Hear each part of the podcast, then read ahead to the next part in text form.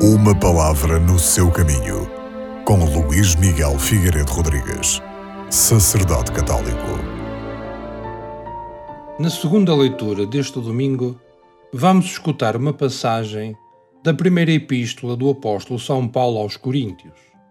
Aí se diz que todos nós fomos batizados num só Espírito para formarmos um só corpo. O Espírito Santo manifesta-se então como a alma da Igreja. É o Espírito Santo que dá aos apóstolos a perfeita compreensão do mistério pascal e os leva a anunciar a ressurreição a todas as pessoas, sem exceção.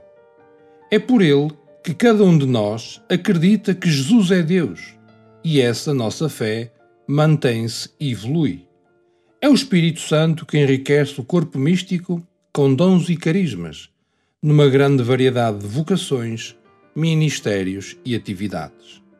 É o Espírito Santo que, ao mesmo tempo que nos distingue, dando-nos uma personalidade própria dentro da Igreja, nos põe em comunhão uns com os outros, de tal modo que a diversidade não destrói, antes promove a unidade. É interessante ouvir aquilo que o patriarca Atenágoras escreveu. Sem o Espírito Santo, Deus fica longe. Cristo permanece no passado. O Evangelho é letra morta. A Igreja é uma simples organização. A autoridade é um poder. A missão é propaganda. O culto, uma velharia. E o agir moral, um agir de escravos. Mas no espírito, o cosmos é enobrecido pela geração do reino.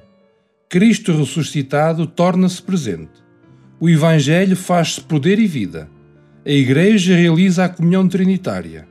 A autoridade transforma-se em serviço, a liturgia é memorial e antecipação, e o agir humano é um caminho de divinização.